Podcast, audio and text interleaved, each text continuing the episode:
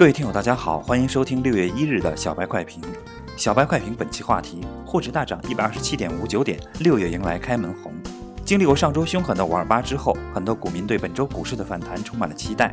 国家统计局最新统计显示，五月份 PMI 为百分之五十点二，连续三个月保持在临界点上方，走势总体平稳。这里普及一个知识。采购经理指数 PMI 是以百分比来表示，常以百分之五十作为经济强弱的分界点。即当指数高于百分之五十时，被解释为经济扩张的讯号；当指数低于百分之五十，尤其是非常接近百分之四十时，则有经济萧条的忧虑。而股市是经济的晴雨表，经济好，股市自然好。大灾之后有凶年，急跌之后必有反弹。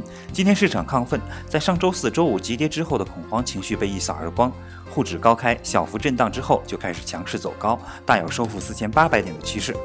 上周四周五大跌，很多具有业绩和题材的股被错杀。我们认为今天的题材股上涨很大程度上是这些股引领的。在题材股的带动下，中石油、中石化、银行等权重股也发起了一轮攻势。截至上午收盘，沪指报收四千七百三十九点三三点，暴涨一百二十七点五九点，涨幅百分之二点七七。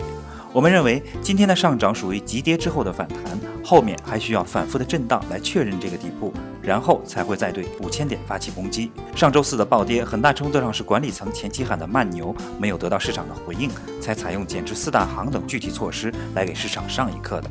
如果以后管理层期待的慢牛行情没有到来，疯牛再起舞，管理层肯定还会有其他的整治措施，甚至是重现半夜鸡叫。公牛炒股杯模拟总决赛虽然落幕了，同时千万实盘资金的操作赛就快开始了。这可是真金白银，整整一千万的实盘资金。七月一日就是正式开战之日，在六月期间，前十名的牛人大师将会做客公牛吧与大家互动，这可是近距离接触股神的好机会，各位股友可要密切的关注了。本期小白快评就到这里。本期编辑张芊芊，主播阿文，我们明天同一时间再见。